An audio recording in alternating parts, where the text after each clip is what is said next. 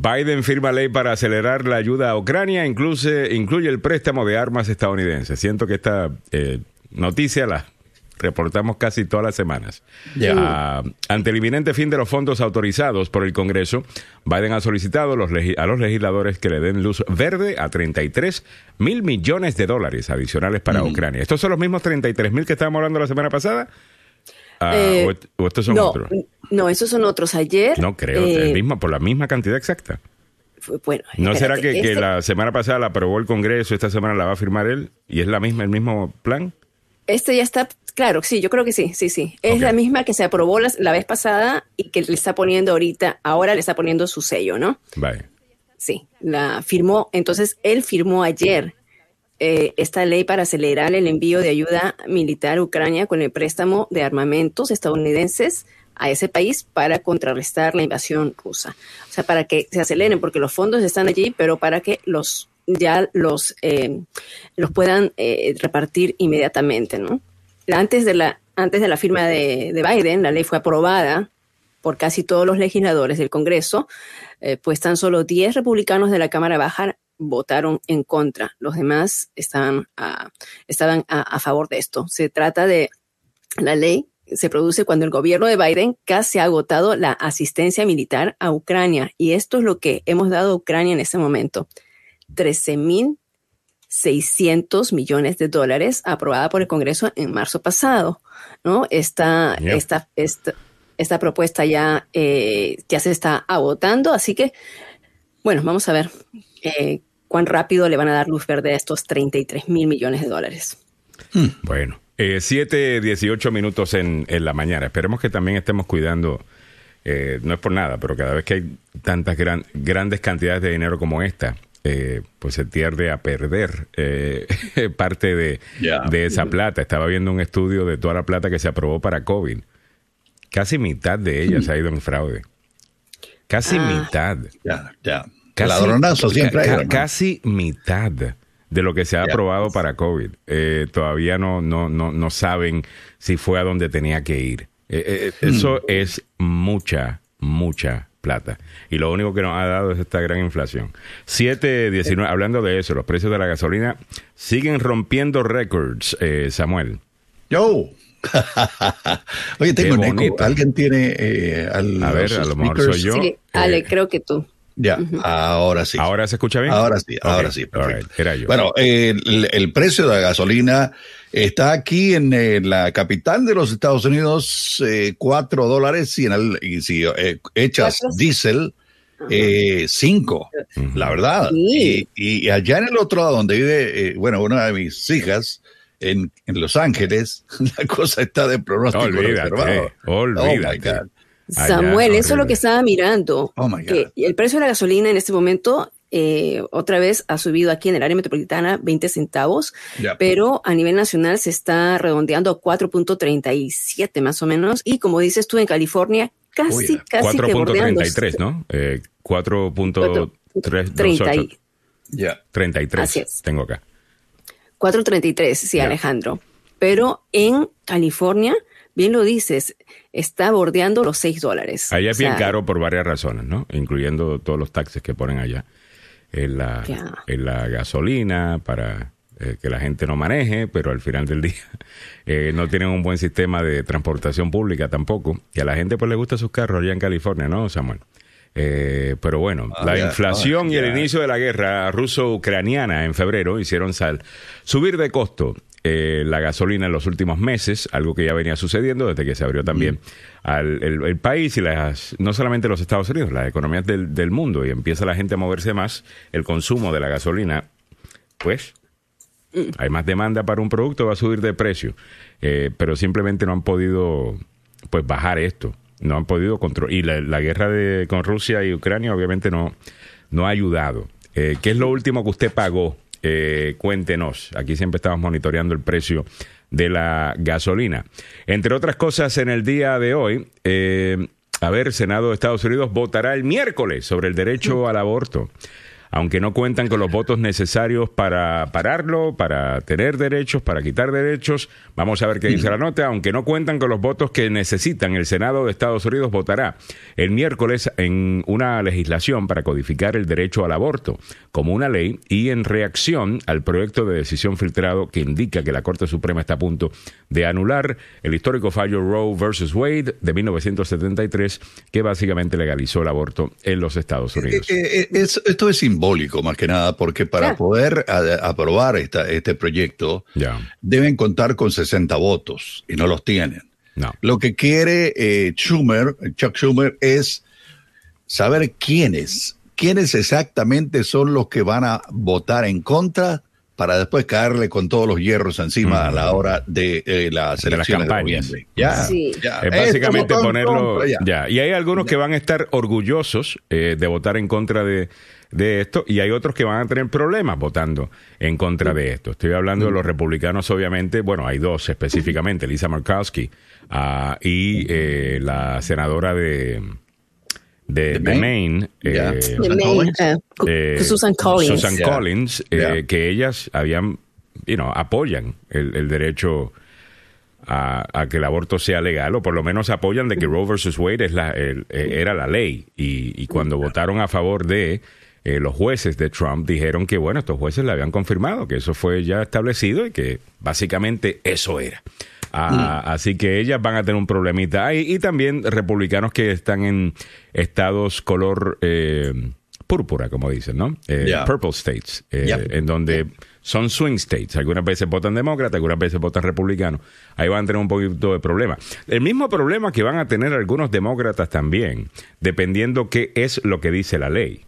Porque mm. si la ley que piensan pasar es codificar Roe versus Wade, ok, Ahora, si es algo que va más allá de Roe versus Wade, aborto, you know, eh, sin límites o lo que sea, hay algunos demócratas que no pueden tomar ese voto tampoco porque se encuentran con el mismo problema de estos republicanos que están en purple states. Eh, eh, o sea, cualquier cosa que sea extrema les va a poner un problema. no sé cuáles son los detalles.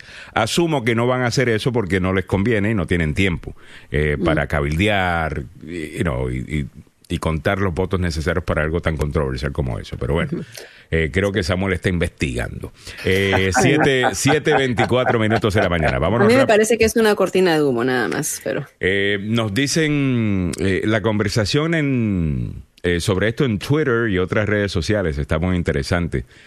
también voy a comentar sobre eso como eso a las 7.35, pero antes vamos a checar cómo están las condiciones de las... Pero primero deportes y después la carretera eh, cómo va la cosa. Don Samuel Galvez nos pone al día. Buenos días, Samuel. Eh, buenos días. Volvemos a el fútbol, pasión de multitudes. Es el opio del pueblo. Sí, señores. La FIFA, la Federación Internacional de Fútbol Asociada, informó que Brasil y Argentina deberán jugar por las eliminatorias rumbo a Qatar a pesar de estar ya clasificados. La decisión y la orden. La FIFA confirmó que Brasil y Argentina deben jugar el partido entre sí válido por la sexta fecha de las eliminatorias suramericanas al Mundial Qatar 2022, que fue suspendido el 5 de septiembre en Sao Paulo. La Comisión de Apelación rechazó los reclamos de la Confederación Brasileña de Fútbol y de la Asociación de Fútbol Argentino que presentaron tras la decisión de febrero de la entidad que preside Gianni Infantino. El partido fue suspendido cuando solo habían disputado cinco minutos por la intervención de las autoridades de salud brasileña que señalaron a cuatro futbolistas argentinos de haber violado el protocolo por la pandemia del coronavirus. En su decisión, la FIFA suspendió también a los argentinos Emiliano Martínez y Emiliano Buendía del Aston Villa y a Cristian Romero del Tottenham y a Giovanni Lo Celso, que fue cedido en el Villarreal a los Spurs, y multó a la Confederación Brasileña y a la AFA por una serie de violaciones. La Comisión de Apelación confirmó que el partido deberá ser repetido y mantuvo la sanción de 50 mil francos suizos, unos 48 mil euros, que no es mucho. En cambio, la FIFA redujo las multas para las entidades por las cuales la Confederación Brasileña deberá pagar eh, ciertas cantidades de dinero. Brasil ganó las eliminatorias suramericanas a Qatar con 45 unidades, seis más que Argentina, mientras que los yoruguas, los uruguayos, tienen 28 y Ecuador 26, logrando otros dos boletos directos y Perú 24 enfrentará a un representante de Asia en el repechaje por un pasaporte rumbo al Mundial. Así que así está, van a tener que jugar igual. Van a tener que jugar igual. ¿Cómo están las condiciones de las carreteras en la zona metropolitana de Washington a esta hora de la mañana? Pues se reporta un vehículo con problemas mecánicos en la 270 viajando rumbo sur antes de la 109. También hay retrasos en la 270 cerca de Democracy Boulevard. Ahí hay eh, una ambulancia en el sector. Hay otro accidente en la 28 Knoxville Road, viajando norte a la altura de la 619 en Brighton Road en Virginia. Así están las condiciones de las carreteras en la zona metropolitana de Washington, aquí en Agenda Radio DC. Muy bien. ¿Dónde está Alejandro? ¿Se me perdió o qué onda? Ahí estamos tratando y les pedimos a, nuestros amigos Mario y también veo que está eh, Edwin, agarró fuego a la milpa en YouTube que puedan compartir el link en sus redes, eh, compartan el link de YouTube para que pueda la gente en Facebook eh, también localizarnos, ¿no? Aunque ya lo hemos puesto en la página agenda, la, página principal. Pero a veces las personas, si no salen las notificaciones, eh, no, no ingresan. Así, así estamos. Bueno, ah, hay otras noticias más, Samuel. Si nos vamos al plano de nacional, mientras que venga Alejandro, estaban hablando de que murió, y tú diste esa nota, eh, murió la agente de prisiones que escapó con un preso en Alabama. se, disparó un, balazo en la cabeza porque ya sabía lo que ya sabía lo que se venía encima y eh, el arresto de los dos eh, que comparten el mismo apellido porque el eh, uno de los eh, acusados, Casey, es apellido White. Eh, Vicky, la mujer que se suicidó, Vicky White, no tiene ninguna relación, ¿no? Con apellidos, no son parientes, pues va. Esto puso fin a esta cacería humana a nivel nacional que comenzó el 29 de abril, cuando Vicky White, la subdirectora de la cárcel en el condado Lauderdale, presuntamente ayudó a planear la fuga de Casey White. Este tipo estaba esperando un juicio por un caso de asesinato. Sí. La mujer le, había dicho a sus compañeros de trabajo que se llevaría al recluso de la cárcel para una evaluación de salud mental, pero los dos huyeron. Esto fue eh, un truco y simplemente eh, se fueron los dos y los agarraron en Indiana. A mí, eh, yo estuve mirando y lo transmitimos en agenda, puse eh, precisamente el enlace cuando estaban en vivo, las autoridades de la policía de Alabama, porque por supuesto, como dijiste tú, em, los, los arrestaron en Indiana. A mí me sorprendió. Esa zona, ¿no? Está, em, es una zona como tripartita, o sea, están muy cerca, no estaban tan lejos. Ya. De, yo, pensé, yo pensé dos cosas. Lo que se iban a México escapados, como hacen algunos, o iban rumbo al norte para atravesar la, frontera de Canadá.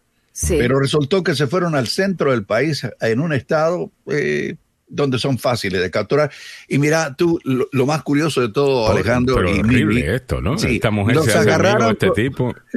con una cámara de seguridad que estaba instalada en un sitio de lavado de carros. Así es. O sea, eh, los policías tienen ojo mano, pero... Mira, yo compartí, esto lo estoy compartiendo de, mi, de mi Instagram, eh, por supuesto con un poquito de opinión, ¿no? Pero la noticia en sí eh, la tenemos nosotros en agenda. Mi opinión es que cómo una persona puede llegar a este punto.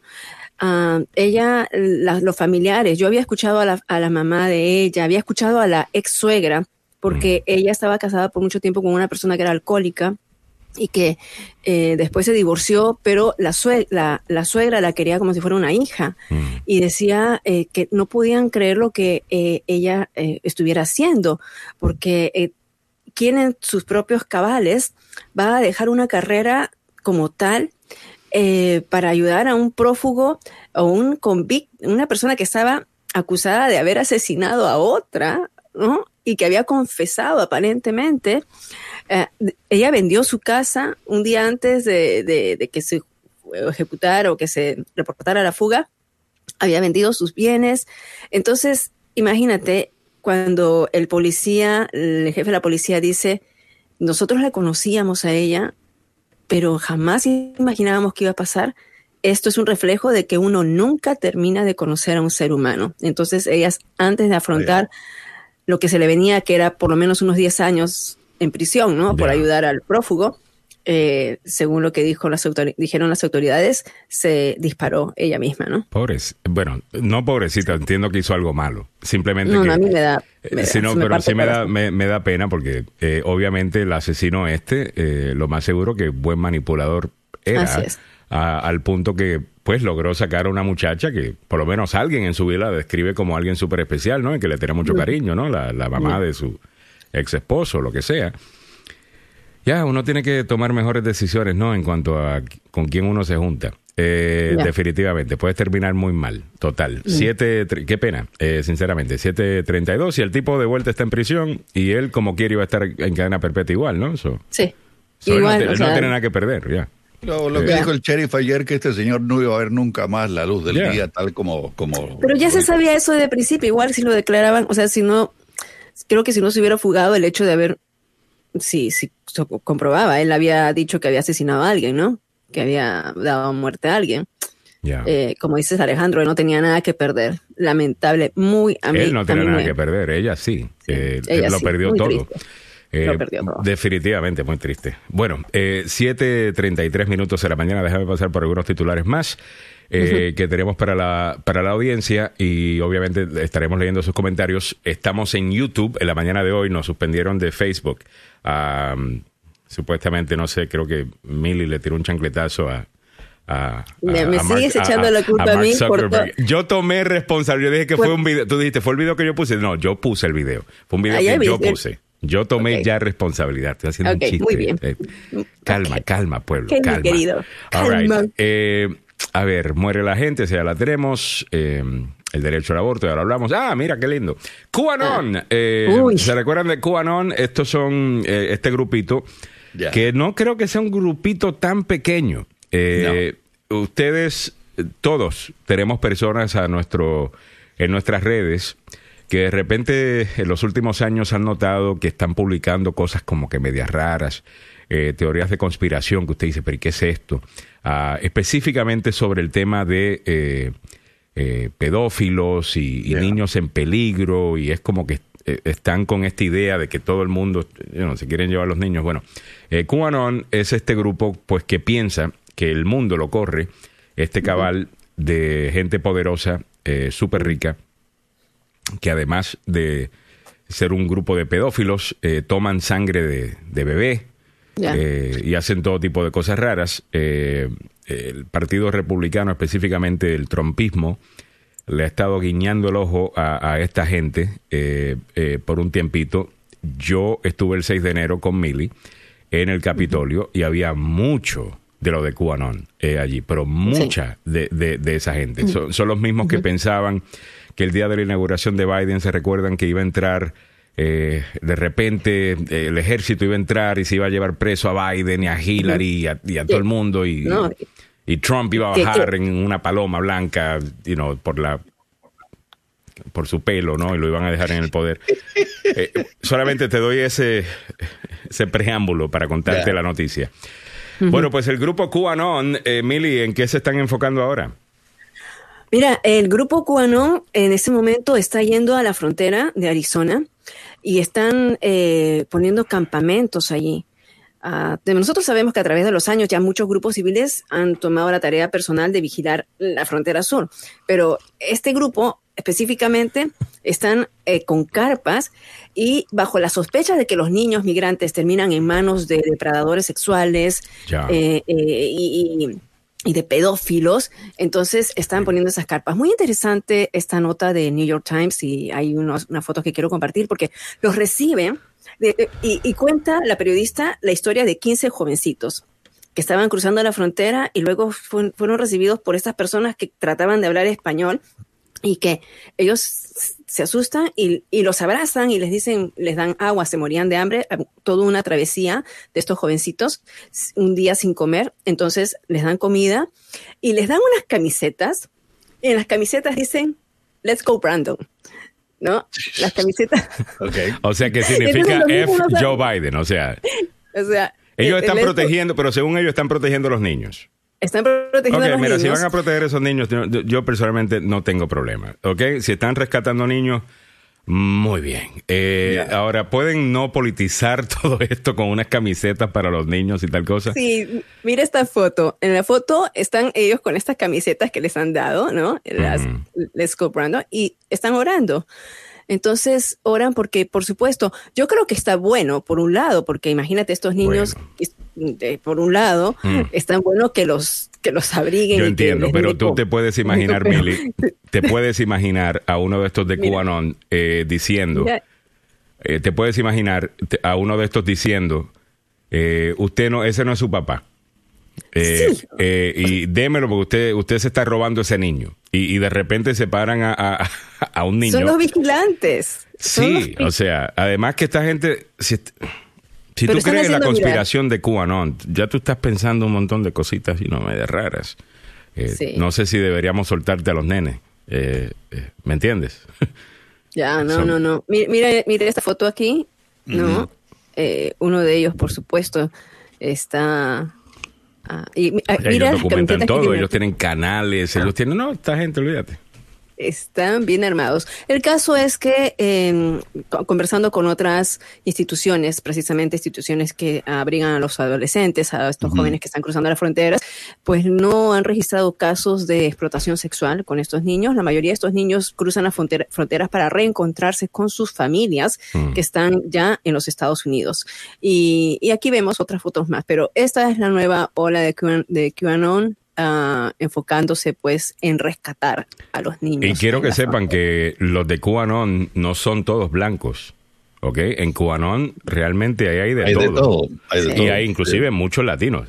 Mucha de la gente eh, que ustedes vieron acá comentar eh, sobre Trump y, acusando a Biden de ser pedófilo y todo eso, que son latinos, eh, han entrado al mundo de Trump a través de QAnon. No de la otra manera. Hay otra gente que ha entrado a QAnon a través de Trump. No, no, no. A través de QAnon entraron a Trump. Eh, porque mm. recuerden que, ah, eso es parte de la conspiración también, disculpen, se me olvidó esa importantísima parte. De noche, Donald Trump sale a rescatar niños. Ah, sí. Ya. De, de, los pedófilos. Eh, es como Batman eh, o Superman. Él por las noches. Pero, pero, el interés, Alejandro, de esos grupos, ¿no? QAnon eh, eh, el interés también es que tomen un realce en esta en esta polémica sobre inmigración y que puedan recaudar fondos. Entonces, porque están haciendo un bien. O sea, tienen... Ah, sí, pero se lo están dando unos... Sí, sí, pero esta gente está loquita. Sí, pero es la manera como pueden recaudar fondos, porque ya la gente, hay muchos, hay muchos que después del 6 de enero abrieron los ojos y dijeron que esto era un engaño y que eso sí eh, era a tal punto que me estaba separando familias, en tu propia familia estaban, recuerdo una entrevista de una mujer que había comprado eh, todo un, cuarto eh, de, su casa, estaba almacenado con agua, con víveres enlatados, porque decían que después de que Biden asumiera, el mundo se iba a acabar. Y, no, y tenía el hijo, estaba reportando, y el papá también. O sea, había una, se, separaban las familias porque esto ya es una situación de salud mental, ¿no? Y, llegamos a este punto. Entonces ya mucha gente ya no cree en QAnon. ¿no? Ahora se, se fueron para el lado de la guerra porque también están con las teorías conspirativas de, la guerra. Entonces, como tampoco resulta, ahora se van para la parte migratoria y entonces ahí consiguen más dinero para sus, seguir sus propósitos. Bueno, Vamos para encima. Eh, 7:40 minutos de la mañana. Bueno, déjame traer eh, unos comentarios que quería hacer eh, sobre, bueno, aquí voy a atar varias cosas, ¿ok? Una es eh, Twitter, eh, el, el, hecho de que Twitter sí tiende a no darle el mismo peso a los comentarios de conservadores que de demócratas o liberales y es mucho de eso tiene mucho que ver con lo que están escuchando, que si Elon Musk compra, que si va a hacer esto, que si va a hacer lo otro, que si pobrecitos nosotros. Y el mm. tema del aborto va a estar atado a todo esto. Y también, eh, ya tú vas a ver cómo voy a atar todo esto. Mire, eh, estaba viendo yo Twitter ayer eh, buscando a ver cómo va la conversación sobre el tema del aborto. Y me encontré con este tweet de un representante uh, latino que se llama Eric García. Eric García escribe eh, en este comentario, un país con un historial de esterilización de minorías que está a punto de matar un derecho constitucional sobre la autonomía del cuerpo puede oscurecerse muy rápido. Es básicamente lo que está diciendo Eric eh, García. Él está en contra de la que puede ser la decisión que baje por parte de la Corte Suprema en cuanto al tema del aborto. Eh, cuando ven los primeros comentarios acá, casi todo el mundo pues está eh, de acuerdo con lo que él está diciendo, ¿no? Um, y dice, that sounds like a great campaign slogan. big government to ban abortions can easily assume the rights to mandate abortions of their choosing, like China.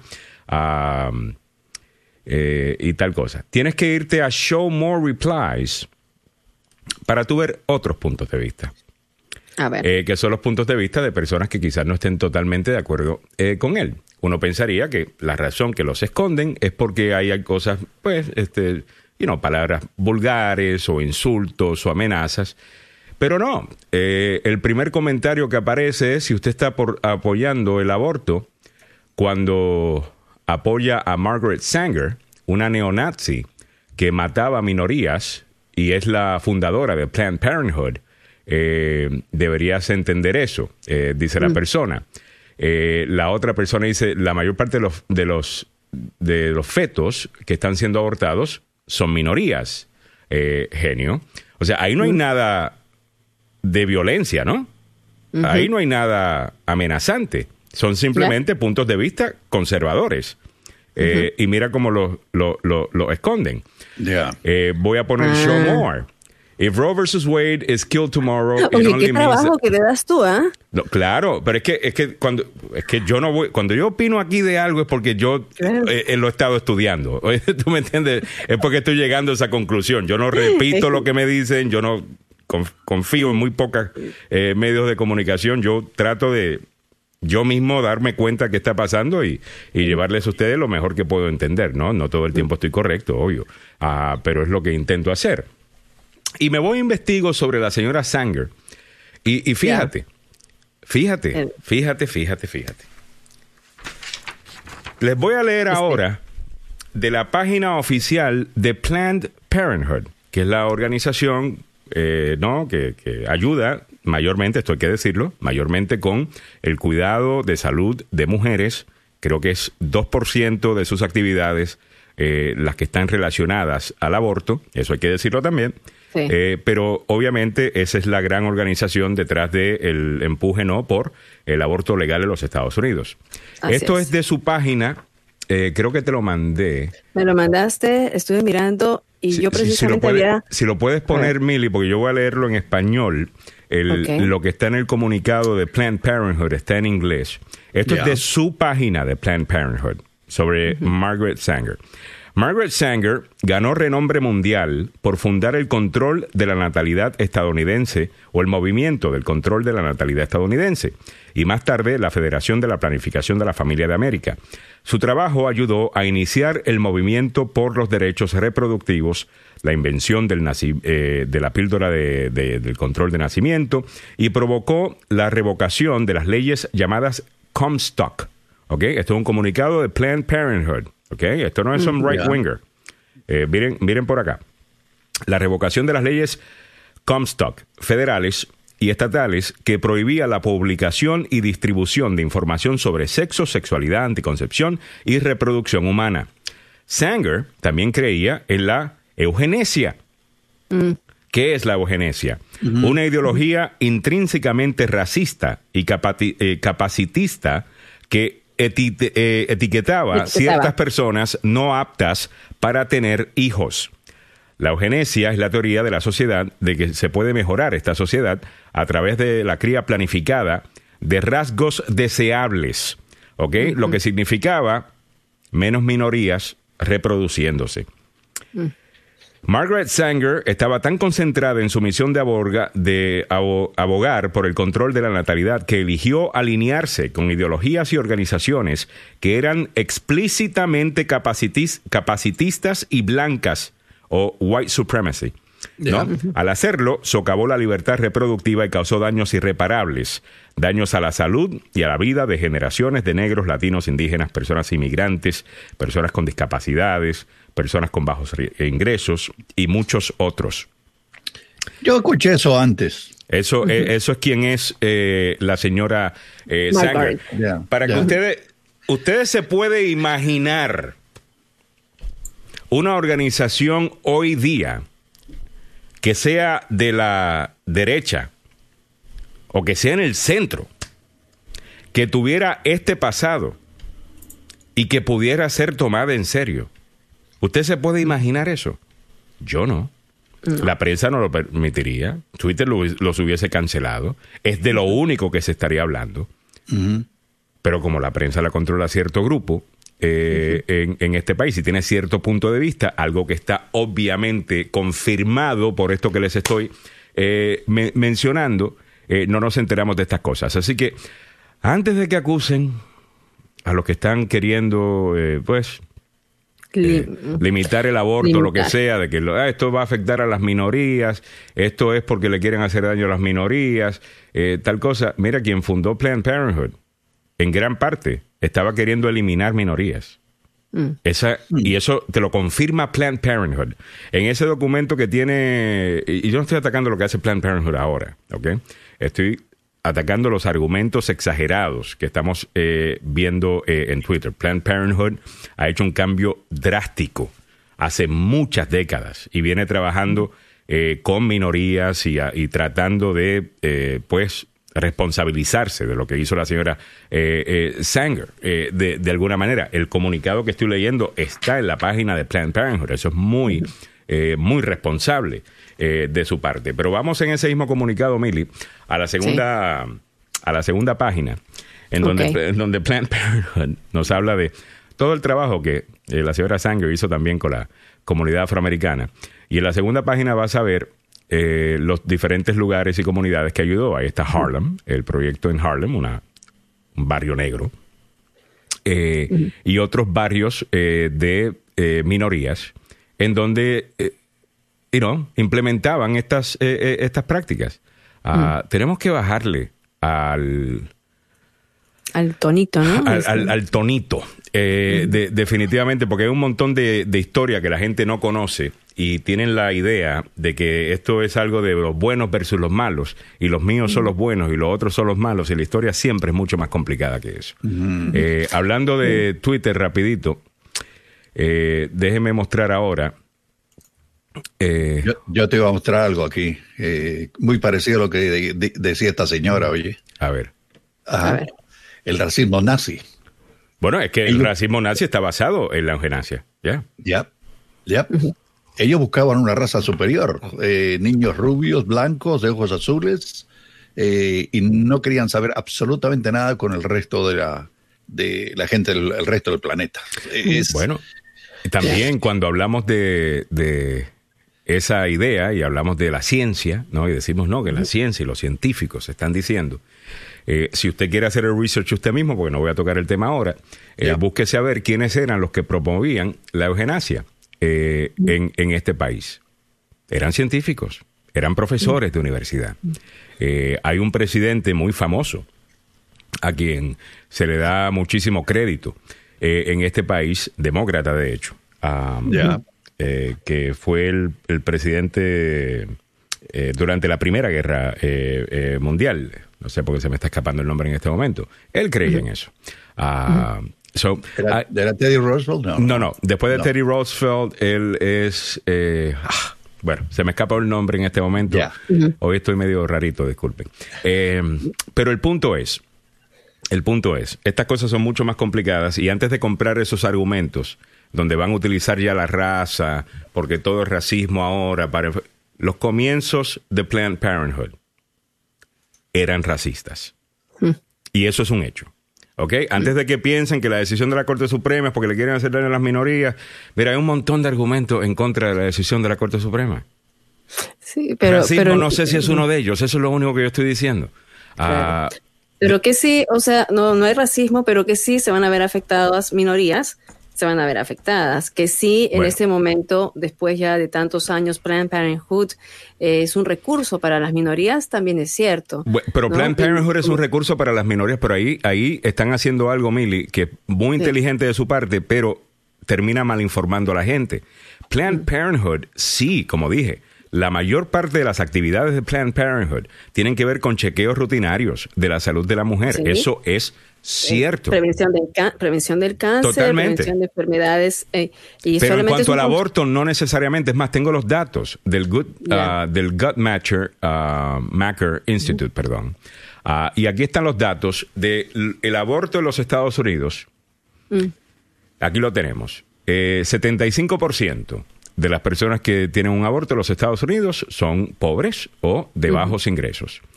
62% tienen algún tipo de afiliación religiosa. No detalla si van a la iglesia todos los domingos, una vez al año, o si simplemente se criaron, you know, católicos, como, como yo me crié católico, pero realmente nunca iba mucho a la iglesia, hasta, hasta recientemente. So, ¿Tú eres católico? Sí, soy católico.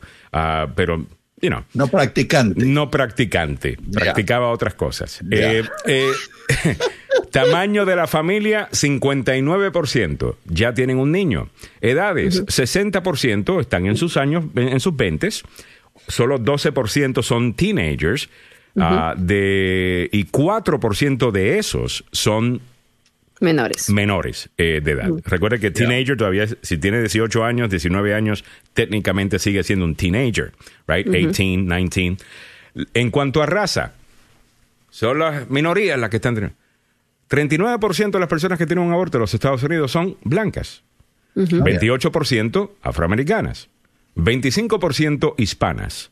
Ajá. 6% asiáticos y 3% otro. Eh, Los asiáticos, como siempre, terminan bien bajito en todas estas cosas. Ah, tienen el nivel más alto de matrimonio, tienen el nivel más bajo de aborto, tienen el mi nivel más alto académico, tienen, y, y con todo y que todavía hay pobreza dentro de la comunidad asiática. Es absolutamente, cultura. es absolutamente impresionante. Es, Ah, es- es cultura, ¿no? Con, con, con este grupo. Pero Disciplinados, bien disciplinados. Absolutamente. Eh, déjame irme a otra. Eh, acá, eh, Latino eh, Rebels. Eh, Latino Rebels es una página eh, que tiene un corte eh, izquierdista. ah, eh, y está bien, eso you know, no hay ningún problema. Pero es una de estas páginas que siempre está buscando a ver dónde hay una situación racial ah, y, e intentan inyectarla en absolutamente todo. Eh, aquí hay un post de algo que sucedió este pasado fin de semana, una elección en Puerto Rico, en donde eh, hubo un flyer racista que estuvo circulando en la elección para un pueblo que se llama Guayama, ah, que queda al sur de Calley, que es de donde soy yo. Acá tú eres de Calle. Yo soy de Calley, eh, Calley. correcto. Entonces aquí están diciendo, un flyer racista apareció en Guayama, Puerto Rico, la semana pasada, eh, cuando estaban a punto de escoger a un alcalde en una elección especial, el sábado 7, diciendo, usted quiere que este negro eh, sea el alcalde eh, de Guayama. Les voy a enseñar rápidamente el flyer y después vuelvo a, a esto. El, el que está en el flyer se llama Narmito. Ah, Narmito. Sí, eso está- Narmito. Narmito, Narmito para alcalde. Eh, total. Déjeme. eh, mira, para que tú Oye, veas. usted, para que tú usted en veas- le, le ponen los nombres ya chiquititos. tú sabes que todo hace, tú sabes que hace la cosa. Eh, todo, lo, todo lo hacemos de cariñito y todo, y todo lo Ah. malo que y si vamos a decir algo malo le ponemos un hito para que suene menos, menos malo, ¿viste? Ah, eh, Narmito, mira, aquí está. ¿Quieres Ya. que este negro sea el próximo alcalde de Guayama? No permitas que Guayama se pinte negrito. Vota por O'Brien. Ah, Ok. Dios, ¿qué tal? Muy bien, usted dice, güey, de racismo Oye. everywhere, tal cosa. Es importante entender que O'Brien también es negro. No. Sí. O'Bri- O'Brien también. sí. A ver, a ver enséñame. O'Brien. Déjame, ok, te lo voy a buscar ahora. Eh, se llama. Y entonces, por. eh, o sea, pero no solamente te- él es negro, la otra candidata también es negra. En Guayama hay una gran comunidad negra. Sí. Ah, bueno, el titular de Latino Rebels, de nuevo, encontraron rótulo racista. Es de esto. Eso es cuando una historia está demasiado buena para que los hechos te la tumben. Lo que tenían que hacer era investigar un poco para darse cuenta que la mayor parte de la gente en Guayama pensaron que fue Narmito el responsable del mismo eh, flyer eh, diciendo usted quiere que este negro Narmito se quede en, en- en Guayama porque estaba perdiendo la elección y era para que la gente saliera a votar por él. En otras palabras, lo mismo que hizo Josie Smollett, algo así. Mm. Es Narmito Smollett, deberíamos eh, eh, llamarle. Joseph Smollett, el, el, el, el actor que fingió haber sido agredido. Ahí, ahí están los, los, los candidatos, son todos eh, Sí. afrontillanos. Son todos afrontillanos. Ok, Eh, ahí está. Es, ella, ella es una de las candidatas, este es Narmito y este es O'Brien. Ah, el de la camisa roja, perdón, creo que no pueden ver mi mouse. El de la camisa roja a la izquierda es O'Brien, o, o O'Brien es que se llama, él es su primer nombre, no su apellido. Eh. Narmito está aquí a la izquierda y a la derecha está la otra candidata que también eh, tiene descendencia o algo. En Puerto Rico estamos todos mezclados. Eh, to- to- todos tenemos negro, todos tenemos. ¿Y tu abuela dónde está? Eh, es y como además decir. que en nuestro país decir negrito, negrito es de cariño, oye Total. negro, oye negra. No, no, eh, Pero la crítica que quiero hacer es que a, la gente de, de Latino Rebels había un titular bueno de racismo en Puerto Rico y había que publicarlo. Ya. Ya. Y, a esto tiene 74 likes. eh, racism in the realm of the small-minded and the mean-spirited country boy. I guess some Puerto Ricans still don't know our people's background of being every color under the sun. Eh, y entonces pongo yo some context. Todos los candidatos eran negros.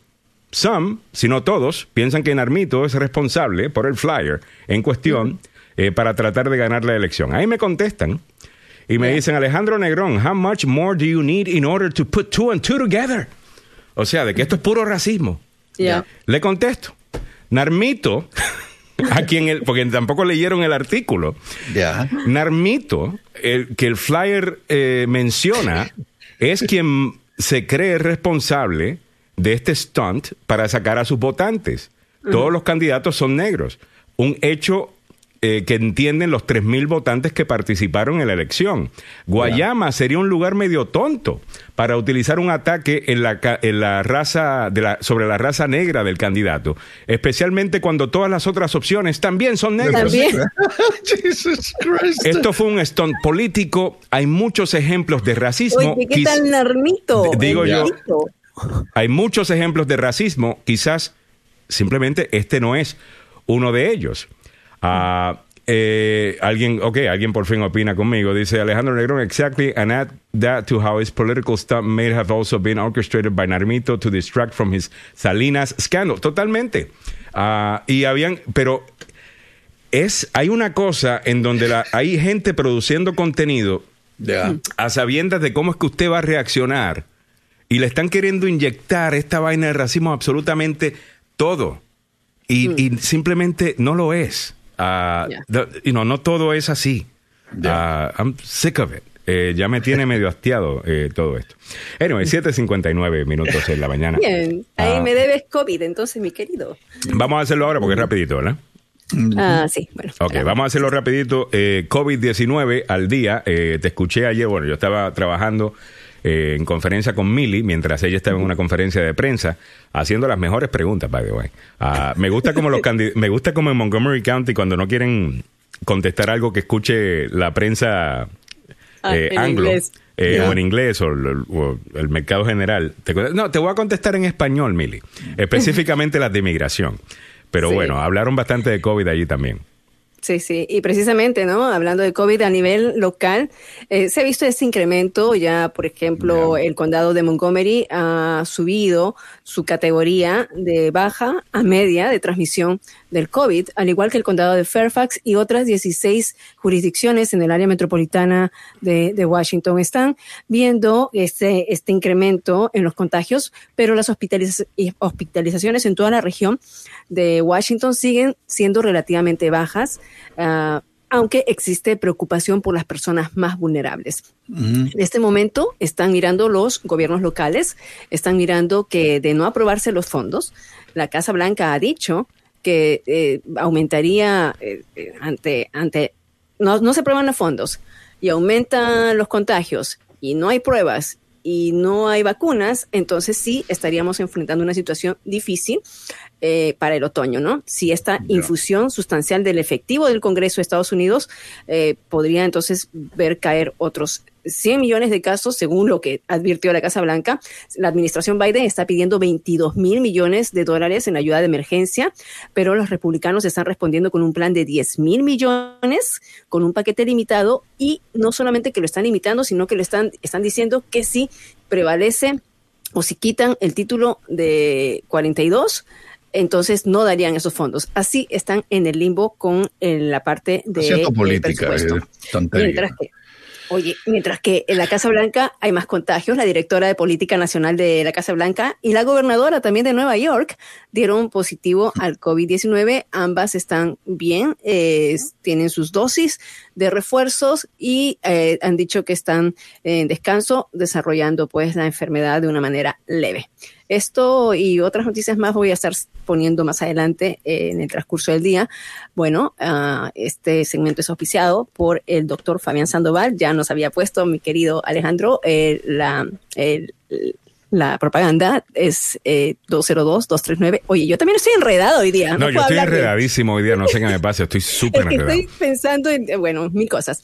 Ya. Bueno, este, este segmento ha sido traído usted por el la clínica y el Centro de Investigación Emerson con el doctor Fabián Sandoval desde Washington con varios programas. Así que si usted quiere saber más sobre COVID, si quiere tratamientos contra el COVID, si eh, quiere la vacuna para sus niños, que todavía no, han salido a comercialización, pero para niños de seis meses a cinco años, usted puede llamar al 202-239-0777, 202-239-0777. Muy bien, 8.3. Pasemos con don Samuel Galvez y el noticiero del tope de la hora, la identificación de la emisora, y veremos con mucho más en esta siguiente hora. Gracias por la sintonía. Disculpen los que no nos pueden acompañar por Facebook.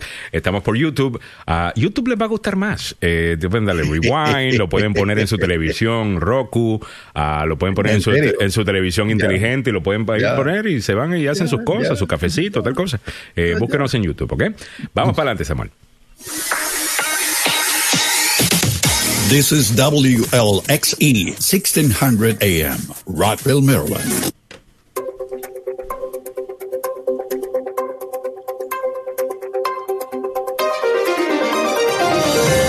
El presidente Joe Biden firmó ayer un proyecto de ley de Ucrania que busca 40 mil millones de dólares en una réplica al discurso de Vladimir Putin en la Plaza Roja en Moscú. En el ámbito regional, manifestantes en favor del aborto marcharon en la casa, frente a la casa del juez Samuel Alito, quien vive en el norte de Virginia. Previamente se habían llevado a cabo manifestaciones en las casas de otros dos jueces, pero en Maryland. En el ámbito de nuestra América Latina, cuatro universitarias perdieron la vida en una estampida en Bolivia. Hay un individuo que está arrestado, según los medios del país suramericano. Muy buenos días, les saluda Samuel Galvez y aquí el detalle de la información. El gobierno de Estados Unidos buscó presentar un frente unido contra la invasión rusa de Ucrania después de que el presidente Joe Biden firmara ayer una medida bipartidista para reiniciar un programa de préstamo y arriendo, uno que era de la era de la Segunda Guerra Mundial, que ayudó a derrotar a la Alemania nazi para reforzar a los aliados en Kiev y en Europa del Este. La firma se produjo cuando el Congreso está listo para liberar otra cantidad de millones de dólares para ayudar en la lucha en la guerra contra los rusos, con los demócratas preparando un paquete de ayuda militar y humanitaria más grande que el actual. Todo sirve como una réplica al presidente ruso Vladimir Putin, quien aprovechó ayer el día de la victoria en Europa, el aniversario de la rendición incondicional de los nazis en 1945 y la fiesta patriótica más grande de Rusia para unir a su pueblo detrás de la invasión. Sigue el presidente Vladimir Putin calificando a los ucranianos como nazistas. Sí, nazis. En el ámbito local metropolitano, un grupo de manifestantes marchó frente a la casa del juez de la Corte Suprema de Justicia, Samuel Alito, en el norte de Virginia, para realizar una vigilia. Los manifestantes curaban nuestros cuerpos, nuestra elección, y no somos sus incubadoras mientras caminaban en el barrio de Justice, en el barrio donde vive el juez de la Corte Suprema de Justicia, Samuel Alito. Este señor vive en Alexandria. La manifestación fue organizada por Shutdown DC y la vigilia por todos estos derechos que Alito amenaza quitarnos, dice la gente que se manifestaba. En el ámbito de nuestra América Latina, cuatro muchachas universitarias perdieron la vida y otros 60 estudiantes resultaron heridos en una estampida durante una asamblea estudiantil en la Universidad Tomás Frías, en la ciudad de Bolivia de Potosí. El rector de la alta casa de estudios, Pedro López, calificó como delincuencial el que se haya lanzado una granada de gas de triple acción en la elección de la directiva de esta casa de estudios superiores, provocando la muerte de las cuatro estudiantes. Sus nombres se dieron a conocer y verdaderamente es triste y lamentable. Las autoridades presentaron a un individuo acusado de este incidente. ¿Qué pasa en el mundo de los deportes? En el fútbol, pasión de multitudes, opio del pueblo. Sí. Damas y caballeros, el Manchester City está ultimando los detalles para fichar al noruego Erling Haaland. Los Citizen están atando la contratación, mientras que el Real Madrid confía en quedarse con Mbappé y Lewandowski y Salah están pendientes de sus contratos con el Bayern y el Liverpool. Sí, ahora comienza la danza de los millones, damas y caballeros. Sí. En el caso de Mbappé, el delantero del Paris Saint-Germain, este comenzó a discutir los derechos de imagen ante la posible llegada de este futbolista francés al club español que busca contratarlo para la próxima temporada. Es la danza de los billones, damas y caballeros. Hay un billete ahí increíble. La diferencia es que el Paris Saint Germain pues eh, podría darle cierta cantidad de dinero. La diferencia podría trabar la negociación entre Mbappé y Madrid. Se basa en el club que quiere establecer un 50 y 50 de los derechos de imagen, una oferta que la estrella no aceptaría. Esto lo reveló el diario español El País. Otra versión indica que Julian Mbappé eh, podría ofrecerle el Real Madrid al delantero galo más del 60% que le dirá en su momento al portugués Cristiano Ronaldo. Mbappé, en tanto, ya recibió las ofertas del Paris Saint-Germain para un nuevo y millonario contrato por dos años con un salario de 40 millones de euros el primer año y 50 para el segundo. Y escuche usted, más del 100% de los derechos de la imagen del jugador. El Real Madrid, por su parte, le ofrece 180 millones de prima, 40 por año y 50% de los derechos de imagen. Oye, ¿cómo? Y es un jugador de fútbol, hermano. Es increíble. Bueno, así está el mundo de los deportes. Lo que está difícil también es el tránsito vehicular aquí en la capital de los Estados Unidos. Hay un vehículo con problemas mecánicos en el Belway, a la altura de, o cerca de la 95. Maneje con precaución, esto es eh, en este sector también en la 295 viajando norte después de Barrow Avenue hay un incidente. La policía está respondiendo a este accidente. Otro ocurrido en la avenida Pennsylvania en el sureste de la ciudad a la altura de Fort Davis Drive y Texas Avenue. Otro envolviendo a un ciclista, por Dios, en la avenida Massachusetts, viajando este cerca de la calle 13 en el noroeste de Washington. Va esto va y repica todos los días. la gente, los peatones y los ciclistas son atropellados por gente verdaderamente irresponsable. Bueno, ¿cómo está el tiempo para la zona metropolitana? Subió la temperatura, damas y caballeros, 57 grados a esta hora de la mañana en la capital de la nación. El día se mantiene mayormente soleado con brisa que podríamos llegar a las máximas esta tarde en los 70 grados en el centro de la capital. Así están las condiciones del tiempo y el tráfico aquí en Agenda Radio DC. Muchas gracias, don Samuel Galvez. A las 8.10 minutos de la mañana le saluda Alejandro Negrón junto a Milagros Meléndez y don Samuel Galvez. Gracias por la sintonía. Esta hora los abogados Joseph Maluf y Carlos Salvado se unen también a la conversación. Estamos solamente en YouTube. Aparentemente eh, hemos roto con una regla de, Facebook y nos tienen suspendidos por tres días. Estamos investigando. Eh, yo creo sinceramente que fue un error. Ah, pero bueno, eh, tan pronto podamos resolver eso, lo estaremos resolviendo. Mientras tanto, obviamente, en 1600 AM, en el área metropolitana de Washington, también en Twitter nos pueden escuchar por ahí y ver. En YouTube eh, también nos pueden escuchar y ver. Para poder comentar, obviamente, tienen que tener, eh, tienen que hacer un sign in, ¿no? Tienen que tener su cuenta. Ah, así que simplemente, si tiene un Gmail, es básicamente Gmail. Si tiene Gmail, utilice eso y ya. Ah, con eso hace login y así puede comentar. En YouTube, eh, YouTube es de eh, Google. Google es Gmail es de Google, así que ya, lo mismo que Facebook es de Instagram. es un par de gente que tienen control de absolutamente todo. Ah, total. All right. 8 y 11 minutos en, en la mañana. Bueno, vamos a comenzar con lo que tenemos en esta hora para la audiencia, que es eh, bastante. Eh, una de las cosas que venimos comentando, obviamente, es la reacción a lo que podría ser el fallo eh, de la Corte Suprema sobre el tema del aborto y hay algunas noticias alrededor de eso que no incluye el, el debate de si está a favor del aborto o en contra del aborto. Así que vámonos con esas noticias rápidamente, incluyendo eh, Samuel, parece que van a aprobar ayuda, ¿no? Para que los de la Corte Suprema tengan algo de, de protección debido a las protestas que estamos viendo en sus hogares.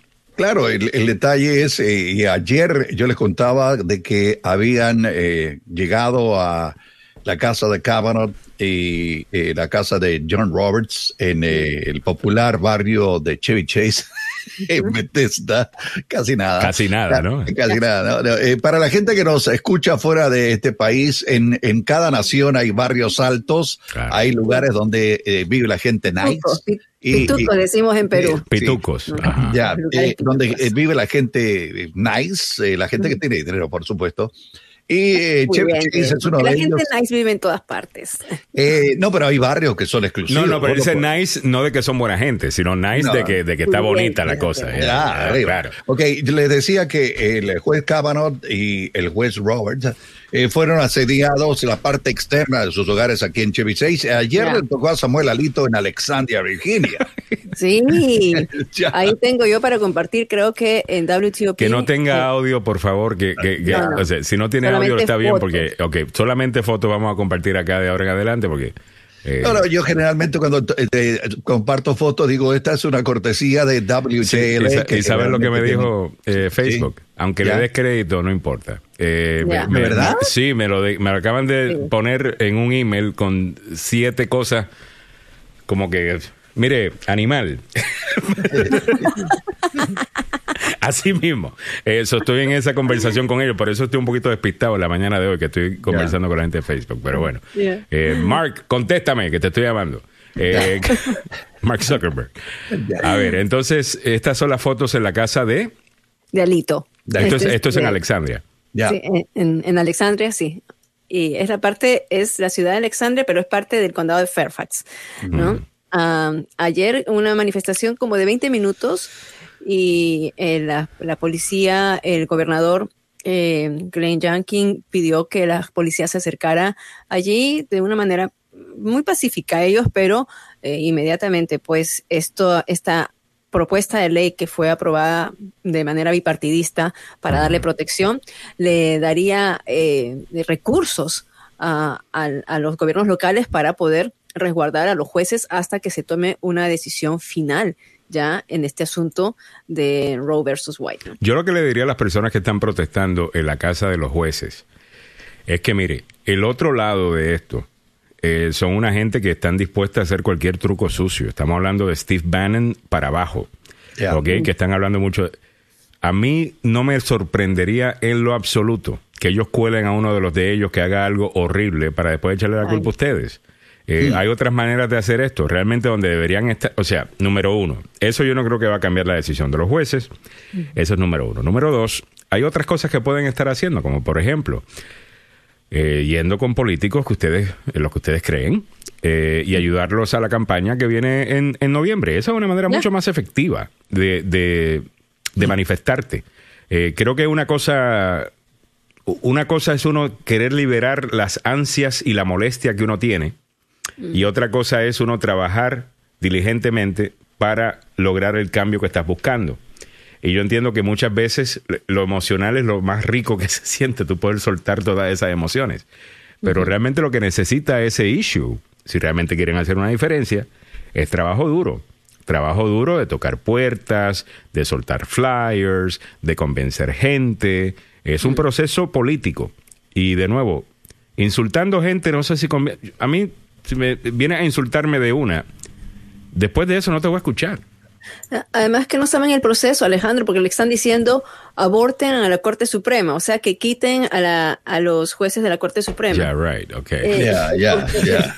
a- Aprendamos un poquito más de... Ok, siempre le digo a la ¿no? gente nuestra, allá más allá de las fronteras, cuando se elige un juez de la Corte Suprema de Justicia, es una posición de por vida. O sea, eh, la única manera que, que zafarse de ellos es que uno de ellos o ellos mismos presenten la renuncia porque eh, quieren salirse o porque ya les tocó jubilarse. O un impeachment. O un impeachment. Claro, exacto. Un impeachment, pero no, un impeachment es individual a un juez y tiene que ser comprobado. Además, el abogado Joseph Maluf nos hablaba, ¿no? De que los primeros juicios políticos que se vieron en este país eh, eran realmente eh, jueces. Eh, y los exitosos han sido con jueces. Pero no sé si no estoy de acuerdo con la decisión de la Corte. Además que hay otras cosas que usted tiene que entender también. y eso se lo digo con mucho respeto. No todo lo que te están diciendo en la prensa es exactamente como es. O sea, si usted está leyendo un medio de información y, usted se lleva la idea de que el fallo de Roe versus Wade ilegaliza el aborto, pues no lo están informando bien.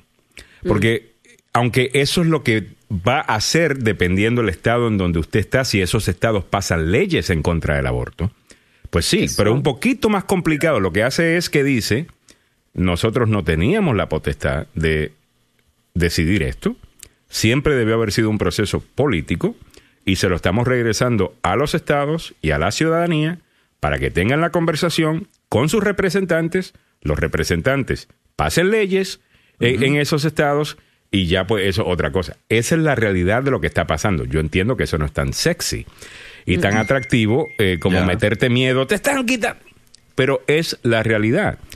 Eh, no vaya a pensar que yo estoy de acuerdo con la, con la decisión. Yo creo que, you know, Roe versus Wade eh, es la ley de, del país. Si usted mira eh, la data, los abortos vienen bajando en los Estados Unidos. Desde 1973 para acá.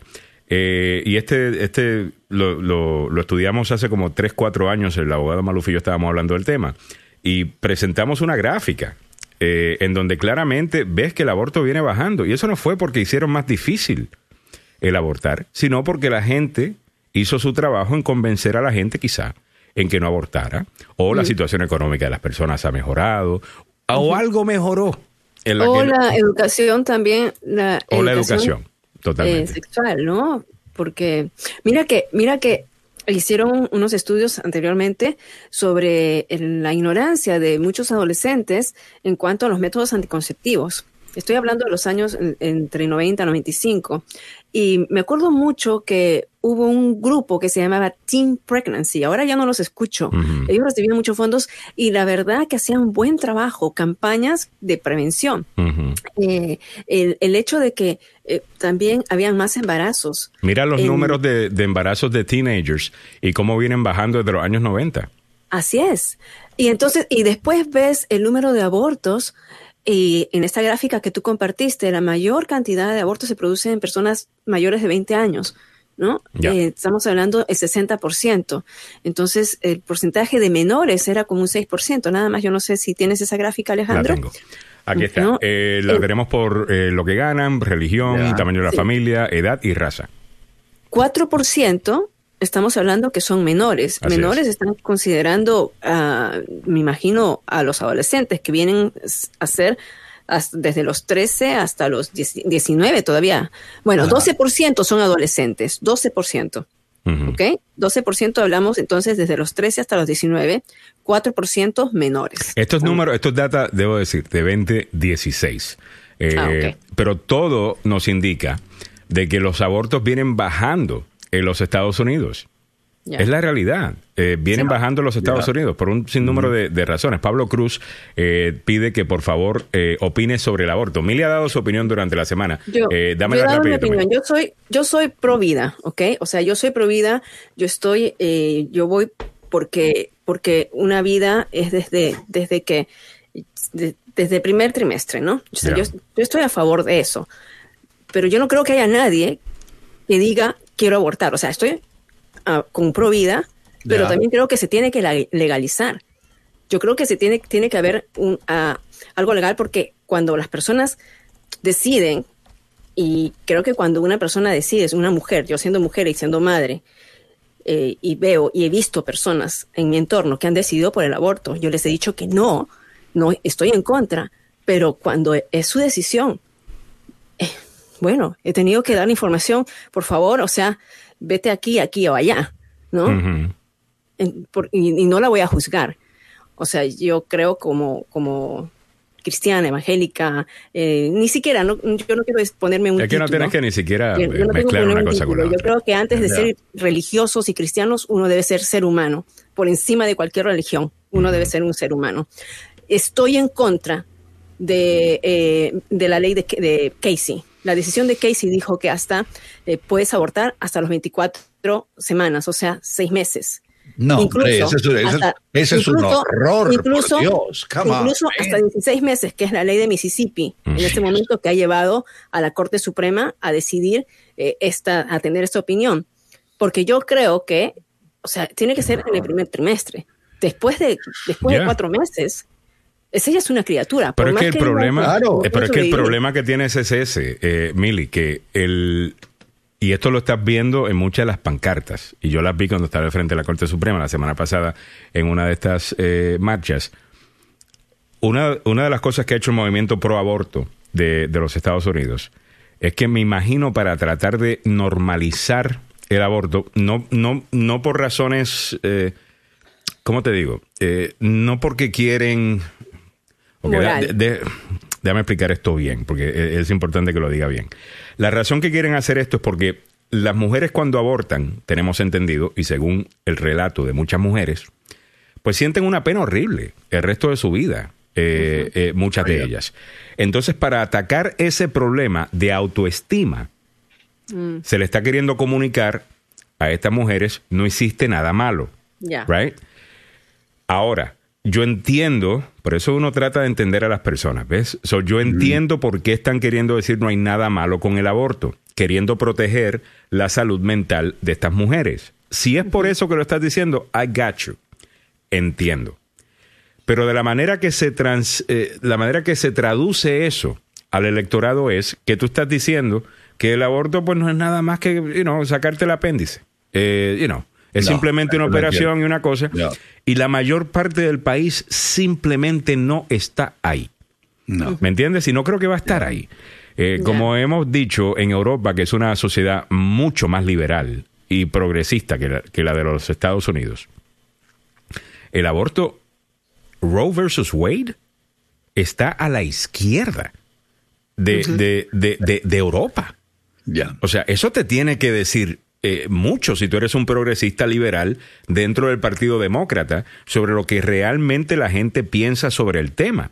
Tengan cuidado de estar en una burbuja en donde están, pues, ustedes hablan con la senadora Elizabeth Warren, la presidenta de Planned Parenthood, eh, el activista del grupo tal, y dicen, ah, no, pues aquí estamos todos de acuerdo que el aborto, no hay nada malo con el aborto. Tengan cuidado, porque la gente común y corriente, Milagros, la audiencia, eh, el resto, no, lo ven de esa manera. Claro, porque uno aquí no se puede ver en blanco y negro. Yo no puedo decir, sí, estoy a favor, estoy en contra. Yo simplemente digo, tiene que legalizarse. Esa es mi posición, tiene que legalizarse con restricciones en el primer trimestre. ¿ya? Pero yo no estoy a favor del aborto, pero tiene que legalizarse. Eso es así. Claro, hay, que, hay, que, hay, que, decirlo que eh, a pesar del horror que es... A César lo que es de César y a Dios lo que es de Dios. O sea, una cosa es moralmente. Moralmente yo no lo quiero moralmente. Ya. ¿No? Pero legalmente. y definitivamente que deberían haber restricciones, porque Pablo pregunta si te viola un individuo, un criminal, lo que sea. Claro, claro. pero ese, eh, la mayor parte, de las restricciones. La mayor parte o de las oportunidades para que se pueda dar eh, un, aborto, o las excepciones, perdón. Eh, porque obviamente si tú eres violada, casos de incesto, y eso, que es, de nuevo es un grupo bien pequeño de eso, debería haber una excepción para tú poder hacerlo. Yo estoy totalmente de acuerdo eh, con eso. Eso tiene sentido. La mayor parte de la gente está de acuerdo con eso.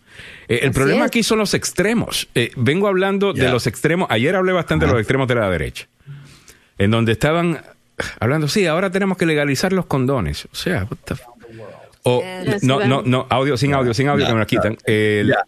la, la otra cosa que están diciendo allá, en algunas de estas leyes, no tienen excepciones para una mujer violada en un caso de incesto o por la salud de la mamá. Eso es absolutamente ridículo. Eso es un, eh, una exageración. Disculpen. Eso es una exageración. de la misma manera que es una exageración el decir que ya la gente que apoya el aborto está de acuerdo con el aborto inclusive en el noveno mes. Eh, eh, eso no es así. Está mal. Está, por eso, por y es eso la conversación dice- que se está dando en los medios, Mili. Eh, Yo no entiendo está- cómo es que la mayor parte de la gente dice, oye, ¿y por qué la posición mía no está siendo representada en esta conversación que están teniendo los medios?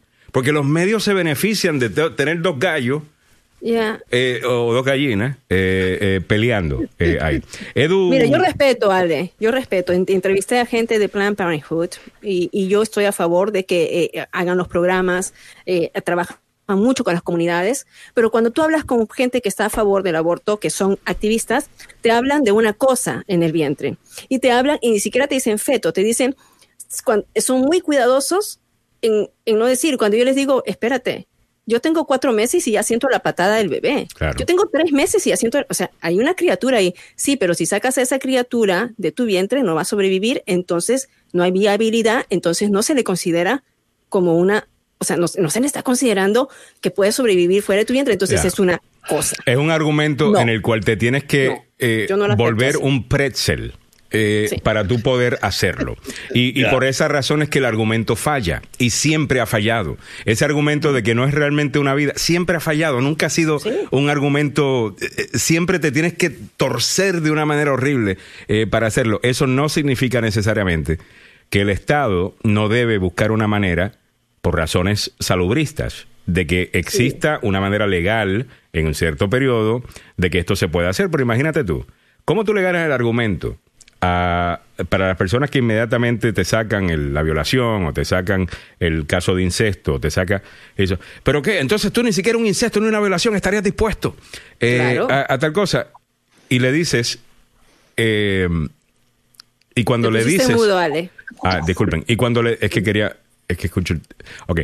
Y cuando le dices eh, a esa persona, mira, eso mínimo los casos en donde eso sucede. Y entonces está bien. Permite entonces que el aborto sea legal hasta la semana número 15. Ahí no, no, no, no, tampoco están de acuerdo.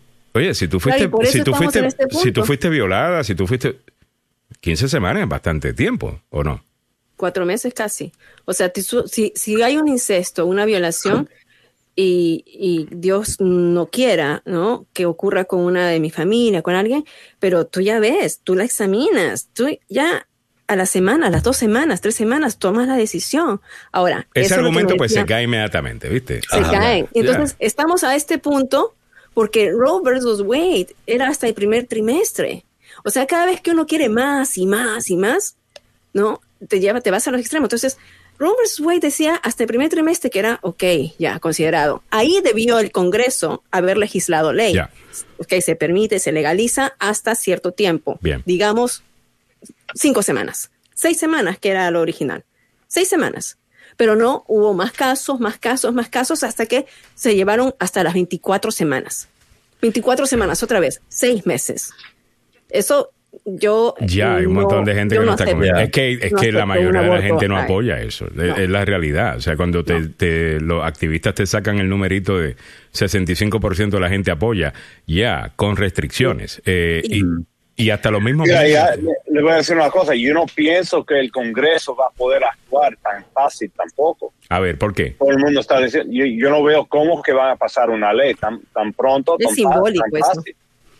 Ya, bueno, no tienen los votos, pero vamos a asumir que los tuvieran. Vamos, vamos ahora eh, a no enfocarnos en el voto que van a tomar mañana eh, en, el, en el Senado, pero vamos a decir, noviembre llegó, Ajá. los demócratas pudieron recaudar un montón de fondos con este, con este issue, que al final del día es lo que mueve la política. O sea, los issues que te dan, hacen que la gente donen dinero, son los issues más importantes, por esas razones que en este país siempre estamos hablando de estas cosas, eh, que, que dividen porque son las que más billetes dejan eh, para los políticos. Vamos a asumir que ahora les va súper bien, los demócratas ganan en noviembre, lo que sería súper raro que pasara, pero vamos a asumir que eso es lo que sucede. Y ahora tienen una super mayoría, tienen 60 votos los demócratas ahora, eh, y mantienen su mayoría en la Cámara de Representantes. Pueden pasar una ley codificando o haciendo ley a Roe versus Wade la decisión con el primer trimestre y el resto, eh, Carlos, ¿puede, ¿pueden hacer eso? Sí, lo pueden hacer, pero después lo que veo en el futuro son los estados demandando en la Corte Suprema diciendo que han violado el derecho que tienen de regular uh, sus propias leyes, ya. Yeah. Pero Así la ley yo- federal yo- no yo- superside-. Yo no veo que esto va a parar. Pero la La, ley... la la- única manera de pararlo sería amendar la constitución, que you know, eso hasta más difícil hacer. Súper más difícil, ya.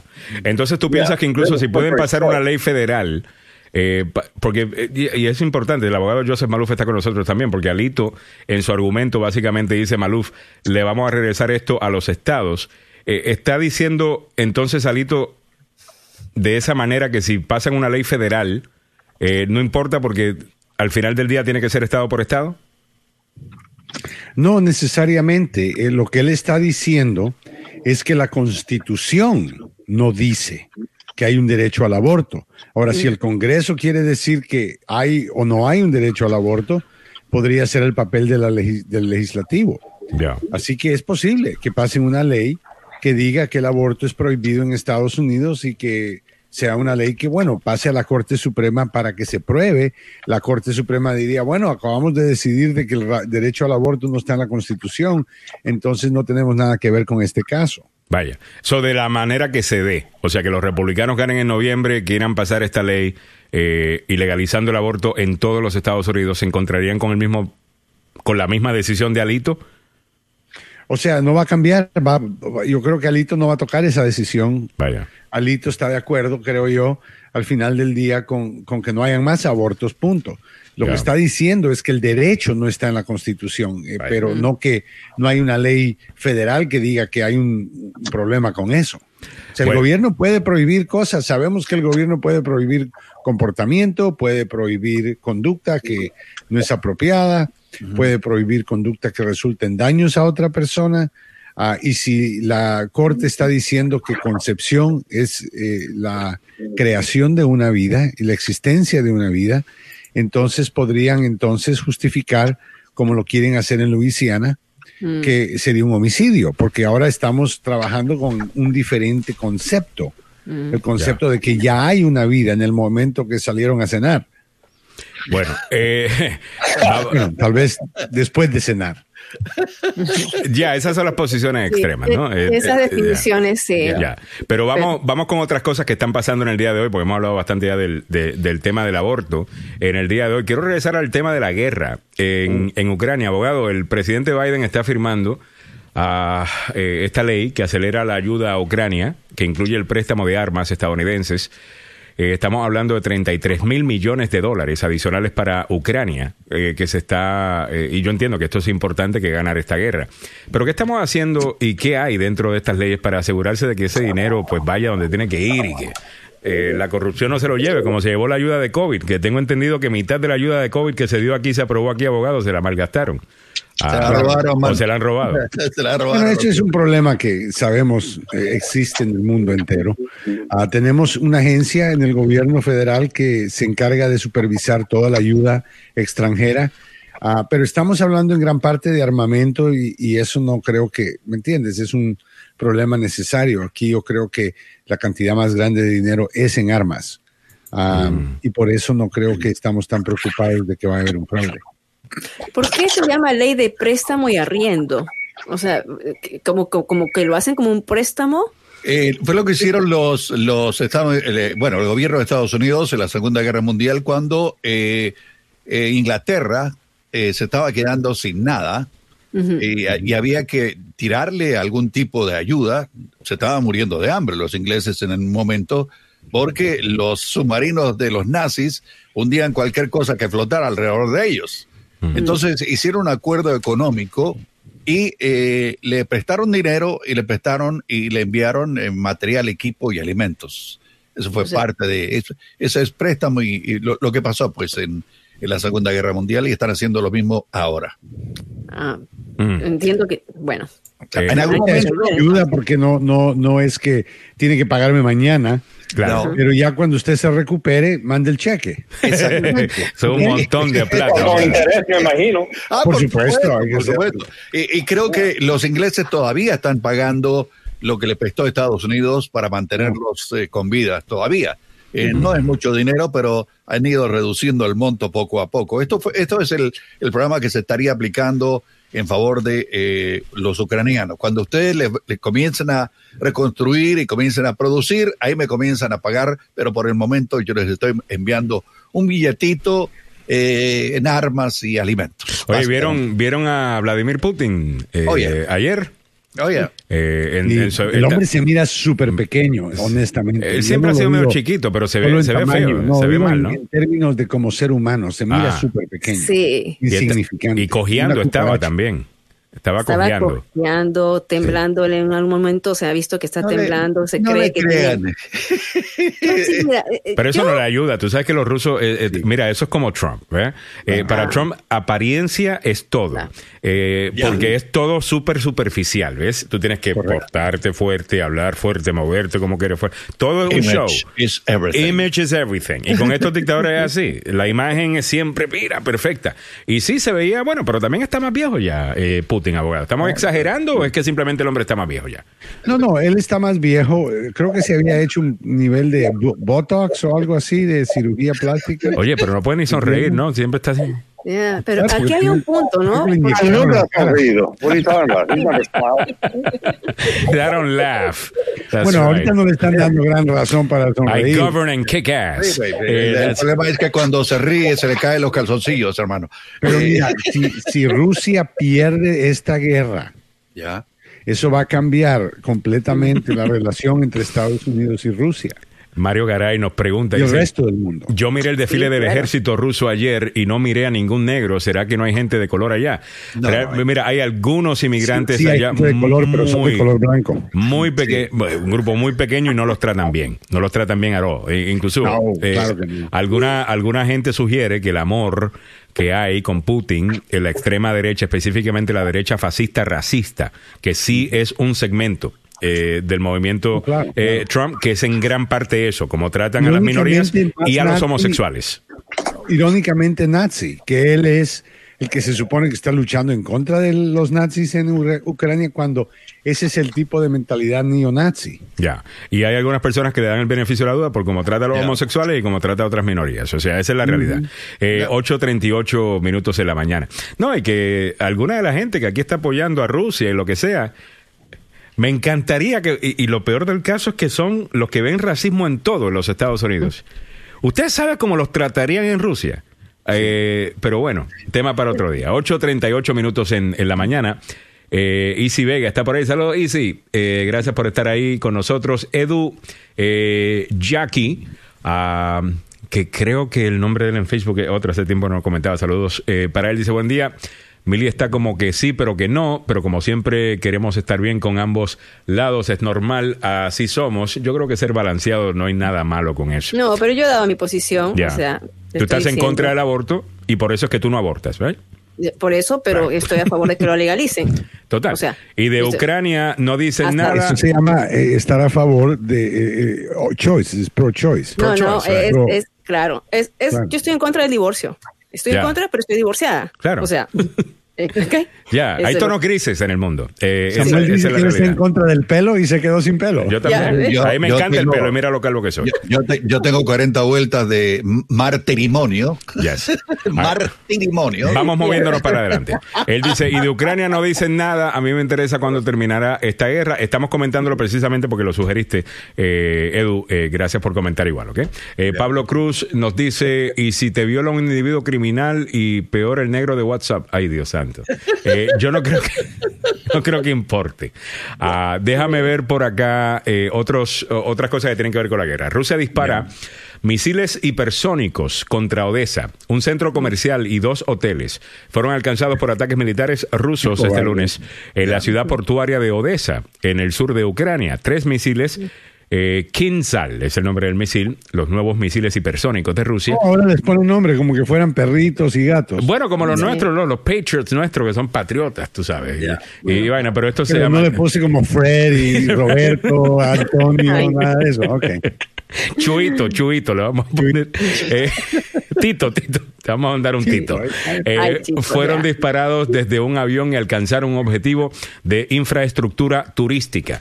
Pero Eh, mira, mira lo, lo- lo cobarde que es Sí. utilizar armas supersónicas para bombardear un centro comercial, un mall. Ya. O sea, Por ¿qué favor. tanto tenía problema con el Mr. Juice, de OJ Juice?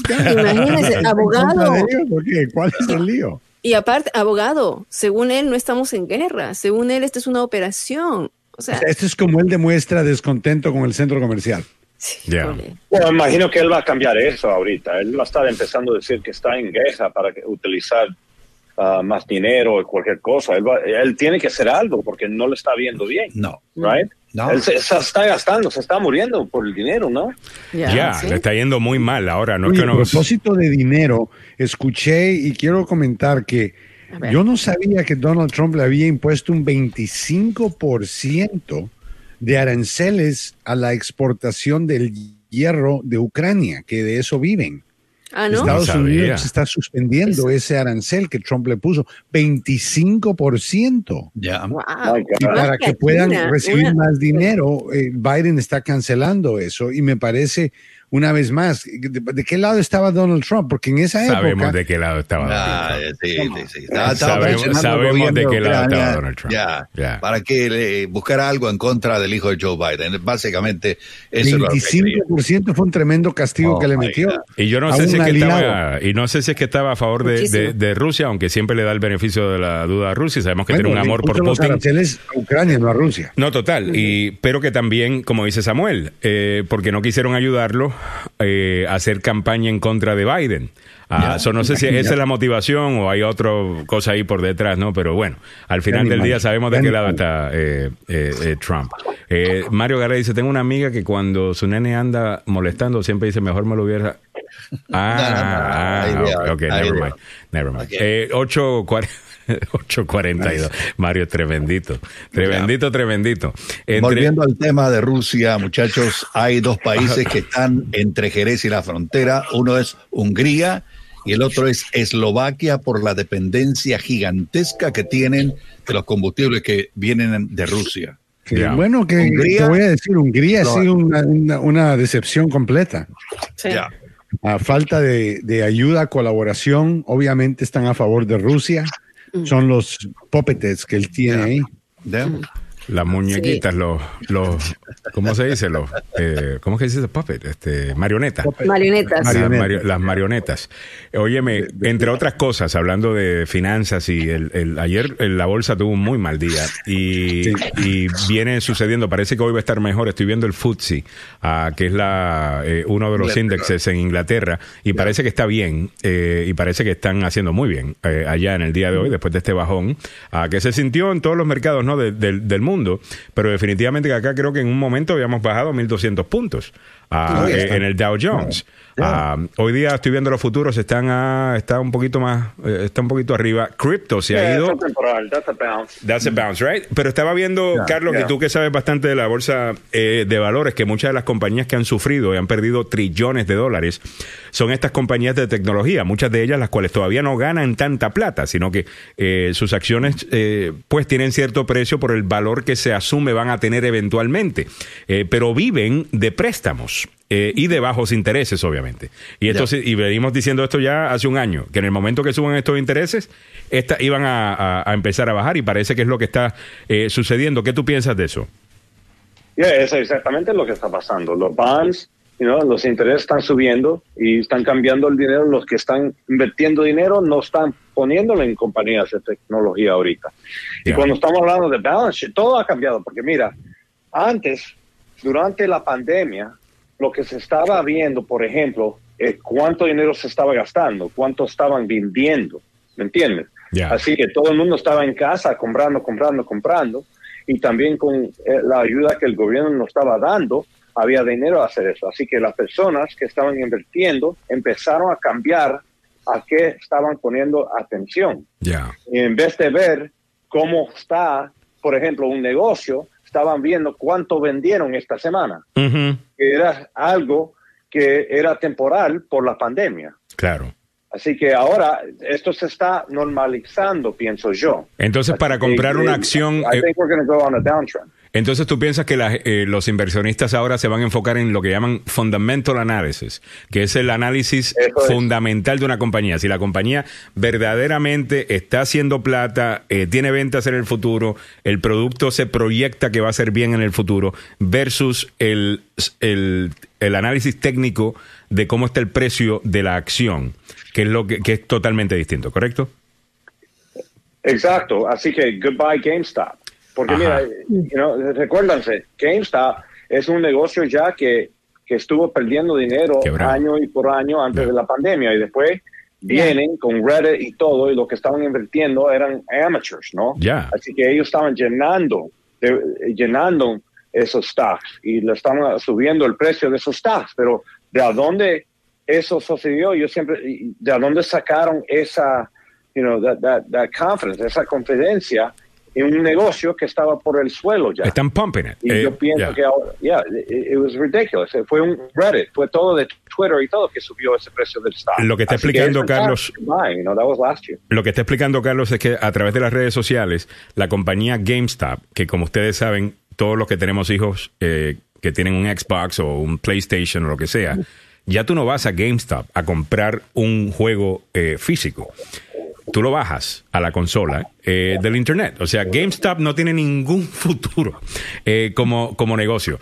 Pero lograron estos, este grupo de, de, de inversionistas causar una ola de gente comprando el stock para que subiera de precio. Entonces, cuando se subía, lo vendían todo, agarraban esa plata, volvían y lo subían y básicamente le estaban sacando plata utilizando la bolsa de valores para hacer, pero no de la manera que debe ser. O sea, no estaba basado en nada que tuviera que ver eh, con lo fundamental de, de una compañía. Ya acabamos el tema, pues sé que es aburrido, eh, pero es importante entender eh, qué está sucediendo, porque ayer. Eh, ¿cómo es que se llama? Jim Jordan estaba diciendo que el 401k de los estadounidenses extraña al presidente Trump cuando la bolsa de valores ha seguido subiendo eh, durante la presidencia de, de Biden y la realidad del caso es que tu 401k está eh, tan bien o mejor que como estaba eh, antes. Eh, la idea esta de que iba a caer y lo que sea, pues no se dio.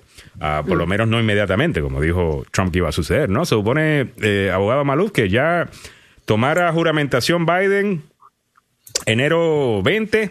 Sí, todo iba a caerse, todo, iba, iba a caer. El comunismo iba a entrar, íbamos a convertirnos en socialistas. Ya. A Venezuela iba a ser, iba a ser nuestro vecino. Déjame ¿Qué tocar más? otro tema rapidito que tiene que ver con lo eh, económico.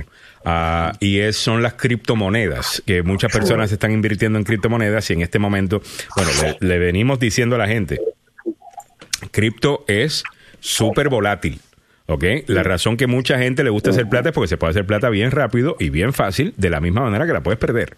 ¿Ok? Así que no se ponga a invertir el dinero de la renta o del mortgage, porque eh, puede estar en un mal ciclo como el que está en este momento. Eh, vamos a ver, creo que estamos viendo las criptomonedas, una página que yo utilizo mucho para buena información financiera es Yahoo Finance, Eh, siempre han sido muy buenos en todo lo que tienen.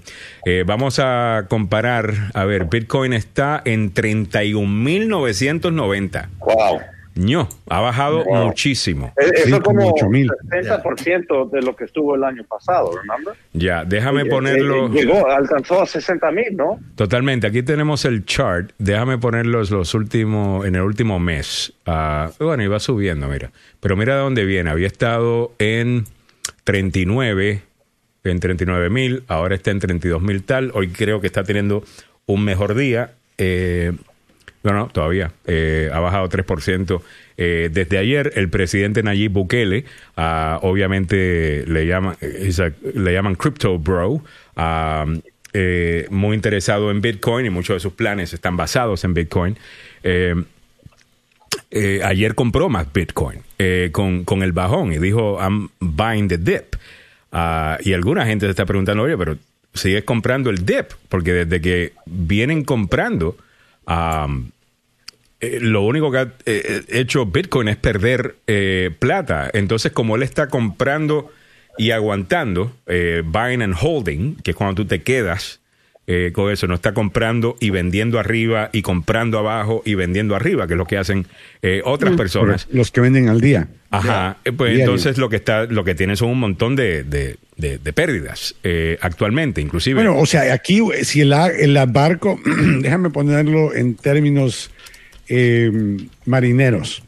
Si el barco se está hundiendo, no vale la pena sacar el agua, empezar a sacarla. Si el Bitcoin está perdiendo, sigue perdiendo, tú sigues comprando y sigue perdiendo, vas a probablemente perder más.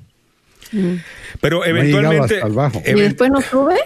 esto sí, claro, y sube y baja, y lo más seguro que pero va a mira, subir. o sea. cripto para mí no ha sido el tipo de representación que, que da una compañía, una corporación. Si tú estás comprando acciones, por ejemplo, en Tesla, y Tesla está, eh, ¿cómo decirte?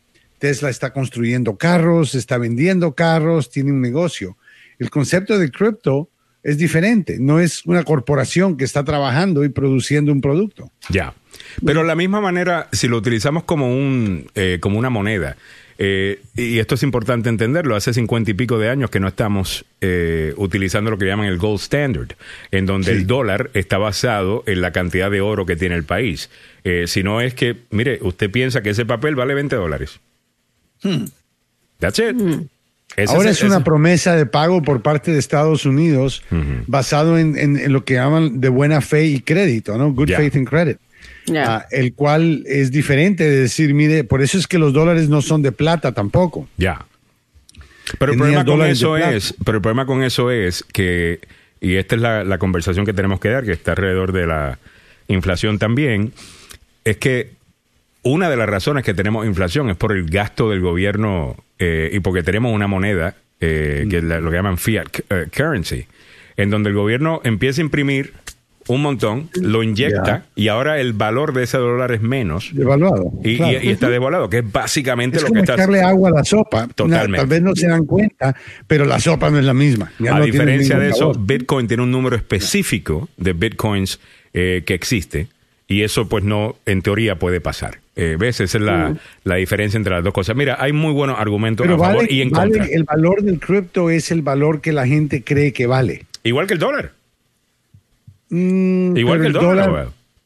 Eh, Sí, pero Sí. el dólar, el Vamos- dólar tiene que- más que- Mira, eh, Vamos a hacer eh, una mira, cosa. La dependencia que tienen los países de América Latina en cuanto al dólar como moneda Mm. es impresionante. Vos vas y revisás, valor, los, lo- lo- lo- revisás los periódicos en Buenos Aires, en Santiago de Chile, en Lima, en Sao Paulo, lo que sea. Están pendientes y te ponen el titular. El valor del dólar esta mañana amaneció Claro. en tanto. Una dependencia enorme. Y cuando yo miro y digo, pero el dólar tiene sus bemoles, tiene sus problemitas. Sí. Y si en algún momento ocurre algo inesperado, como lo que ocurrió en el año 32, que cuando fue la depresión, eh, ahí yo me siento preocupado y digo, algo puede pasar. Y depender de una moneda como el cripto, yo todavía no le tengo ninguna confianza, te cuento. Mira, como cualquier cosa, eh, tú tienes que hacerlo eh, you know, con cuidado. Eh, Angélica Carrillo nos comenta, hay mucha gente que no sabía de inversión en la bolsa, pero con el cripto todos lo hacen a ojos cerrados, pero no quieren el 401k. Lo que realmente no entiendo, porque el 401k y, y el, y el IRA y, y todo eso, hay maneras de tú tener más dinero. Y, ya, y, y sin tener y sin tener eh, que pagar impuestos muchas veces. O sea, hay, hay beneficios tributarios. Mira, pero cripto es divertido, es gambling. Hell yeah. Ah, y ese es el componente, Estás En claro. un casino, querido, en un casino que puede ganar hoy y perder la camiseta mañana. Eso es lo que me preocupa. Vas a perder la camiseta mañana. Como dice, o sea. Pasado mañana. Mauricio La Benavides. inversión dice- tiene que ser de un ahorro, ¿no? No, claro. La, eh, la Mauricio inversión Bena- tiene que ser de un ahorro, porque si inviertes lo que es para tu, para tu diario, y hemos visto, cuando recién salieron las criptomonedas, hasta hubo eh, jovencitos que se suicidaron porque vieron cómo cayeron. Eh, es- Estas la- son las el- teorías. que yo, yo no sé, mira, hay muchas de estas cosas No, que no, se... nosotros Hay una campaña en contra de las criptomonedas y viene de los bancos. Ya. Viene de los bancos. Y básicamente... De los lo- gobiernos. y de los gobiernos. Porque al final del día vienen, por ejemplo, la historia que cuando cayó la bolsa en 1929 y la gente se suicidaba, todos los historiadores serios te dicen que eso lo más seguro no sucedió. ¿Ok? Que eso es un mito. Entonces mira cómo tú agarras ese mito y ahora se lo vas a poner a, a Bitcoin. Nos dice, no sé, no digo tú, ¿no? Eh, Hay un montón de mitos que se tiraron del edificio en Nueva York cuando la bolsa cayó años Sí, atrás. eh, yo sé. Y, Black no- y- Friday. y los mejores documentales y libros sobre eso dicen que no fue tanto así, que, que, que you know, mucho de eso fue, a mí asumimos que hay gente que se, que se suicidó, pero estamos hablando de mega millonarios. Ah. Y no gente común y corriente. Eh, Mauricio Benavides, ¿para qué hablar con personas negativas si nunca han invertido o no saben cómo funcionan las criptomonedas? No sé de quién hablas, yo soy inversionista de criptomonedas ah, y hablo positivamente del tema, pero tampoco eh, soy un crypto bro en donde le digo, sí, usted invierta, no importa, eh, buy the dip o lo que sea, hay que utilizar el cerebro, para eso lo tenemos. Ah. Guillermo Móvil dice, ha sido el mismo proceso de maduración que ha pasado con el sistema financiero. Los bancos tienen el control de la economía de la moneda tradicional. Vamos a pesar a pasar por grandes estafas igual con el cripto. Estoy de acuerdo. Am, eh, a ver, Mario Garay dice, Bitcoin fue creado para pelear contra la inflación y contra la depreciación del dólar, pero igual se está yendo a la fregada. Es, es, es un proceso, todavía es algo nuevo. Eh, ¿Me entiendes? Todavía hay muchas cosas que tenemos que entender y no solamente con Bitcoin. Hay otras, por ejemplo, yo casi no invierto en Bitcoin. Eh, eh, Bitcoin es un bellwether, ¿no? Para dónde va el mercado, lo que sea, pero yo creo que hay otras criptomonedas que están, bas- están basadas en mejor tecnología. Ah, que, que Ethereum 2.0. Ethereum 2.0, exactamente. Ma- Eh, total. Mana. Eh, Mana también, bueno, tengo que... Y, y mira, si usted quiere aprender más del tema, hay mucha información allá afuera. Lo que sí le voy a decir es esto. En todas las publicaciones de redes sociales, usted mírelo en el día de hoy, va a encontrar un comentario de una doña o un don que dicen, ay Dios, gracias a tal persona, y le hacen tag. No pensé que iba a hacer tanto dinero tan rápido hasta que esta persona me abrió las puertas a las criptomonedas. Mucho de eso es fraude. Es cuento. Y le dice, mire, deme la información de su, de, de su digital wallet y yo me encargo y le roban lo que usted tiene. Tenga mucho cuidado. Si usted quiere empezar, mira, ahí está Robinhood, ahí está eToro, ahí están eh, estas plataformas donde usted lo puede hacer, incluso en eToro te permiten, es como algo social. Tú puedes seguir los inversionistas que te gustan basado en sus resultados y básicamente los trades que ellos hacen lo hace tu cuenta automáticamente si estás interesado en hacer. Pero tengan mucho cuidado, por favor, que hay mucho charlatán allá afuera. Ah, mucho charlatán allá afuera. 8.58. Estamos llegando a ti gracias al abogado Joseph Maluf. La demanda más rápida del oeste. El abogado Joseph Maluf. Eh, El único problema con criptomonedas, ¿a quién yo puedo demandar, abogado? A la, a la computadora que fabricó la máquina. Yeah. Él le encuentra. Yo, yo pensaba que no iba a tener respuesta para esa. Él encontró a quién demandar. El abogado Joseph Paluf se ha sido víctima de un accidente de auto en el trabajo de negligencia médica. Llama al abogado Joseph Paluf, 33 años de experiencia haciendo esto exitosamente. Para algunos abogados, mira, 15 mil dólares eh, por parte de la compañía de seguro es tremendo eh, caso. El abogado Joseph Maluf simplemente no está en esas. Eh, si su vida va a cambiar drásticamente, usted necesita una compensación grande. Porque su Yep. vida va a cambiar. Llama al abogado Joseph Maluf, él sabe pelear estos casos, es a lo único que se dedica. ¿Ok? Abogado de accidentes, eh, abogados de eh, negligencia médica y abogado de, De compensación laboral. de compensación laboral. Llama al abogado Joseph Maluf. Al 301-947-8998. 301-947-8998. El abogado Joseph Malou. La demanda más rápida del oeste. Eso. Yeah. Eh, y también estamos llegando a ti gracias al abogado Carlos Salvado, salvadolaw.com, salvadolaw.com. El abogado Carlos Salvado se ha sido acusado de un crimen, no importa el que sea, llame al abogado Carlos Salvado.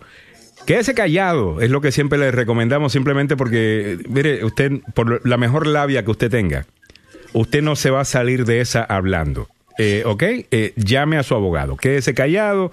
Es posible que, es legal, eh, abogado Carlos Salvador, que un policía se haga amigo mío y me haga sentir súper cómodo y me diga, oye, yo te voy a ayudar con esto. Cuéntame qué fue lo que eh, sucedió. ¿Me puede mentir un policía en la interrogación para causar que yo diga algo en contra mía?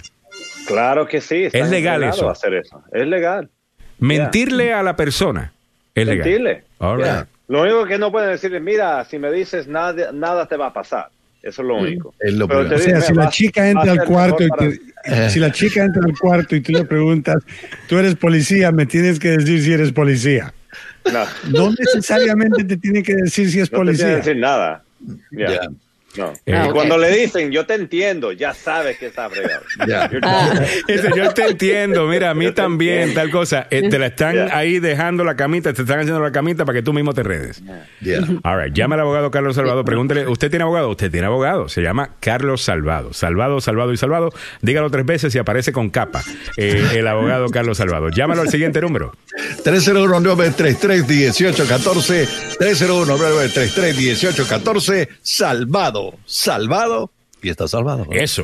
Bueno, muchísimas gracias a todos. Gracias, abogado Joseph Maluf. Gracias al abogado Carlos Salvado. Don Samuel Galvez, que es lo que viene a continuación. Está Luis Salva, digo, Luis Salgado. Salgado.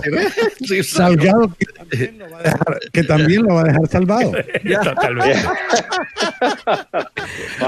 De salvado a salgado. Así es. Salgado te deja salvado. Eh, estás en mute, Luis. No, está hablando. sí, a él- ¿Qué es eso? Espérate, Luis. está hablando. Estás hablando con Marriña. Eh, te- te ruego que te reconectes, Luis, porque eh, no está funcionando. Háblame, Luis. Eh, háblame. Ah, no, sí, es- es- Sí, era sí. Luis. Ok. All right. Muy bien. Eh, la siguiente hora estaremos hablando de inmigración con, con Alvin. Alvin y sus chipmunks. oh my God. Oh, my God. Ah, bueno, gracias. Ay, ay, Dios. Ah, bueno. Oye, ya nada, nos vamos entonces hasta mañana. Solamente queríamos. Ok. Ah, ¿Qué ibas a decir? Perdón, Mili. Eh, No, no, no, ya nos vamos para mañana. Lo dejo para mañana. ¿Qué cosa? Ya me dejaste picado. eh, no, del suicidio, del suicidio de, de un muchacho. Oh, ya. Sí, hablando de Vamos a suicidio. Ya. Sí. A ver, Sí. Luis Salgado, si me funciona tu audio ahora, háblame. ¿me oyen? Hoy sí, ¡eh! ahora sí. Ahora sí. Ahora sí. Saludos. All right. Chao, chao. Bye. Bendiciones.